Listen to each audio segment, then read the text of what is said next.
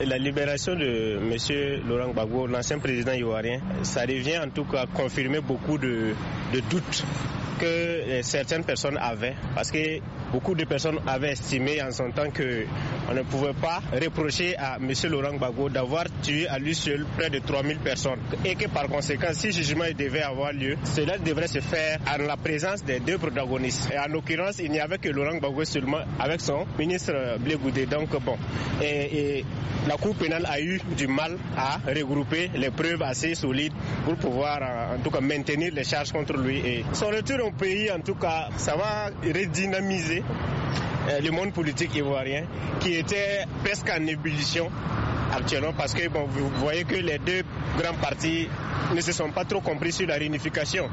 Donc bon, l'arrivée de Laurent Gbagbo pourra au moins pourra au moins rééquilibrer les choses. Laurent Gbagbo, on l'a fait la force, sinon il mérite son libération. S'il est libéré, c'est bien.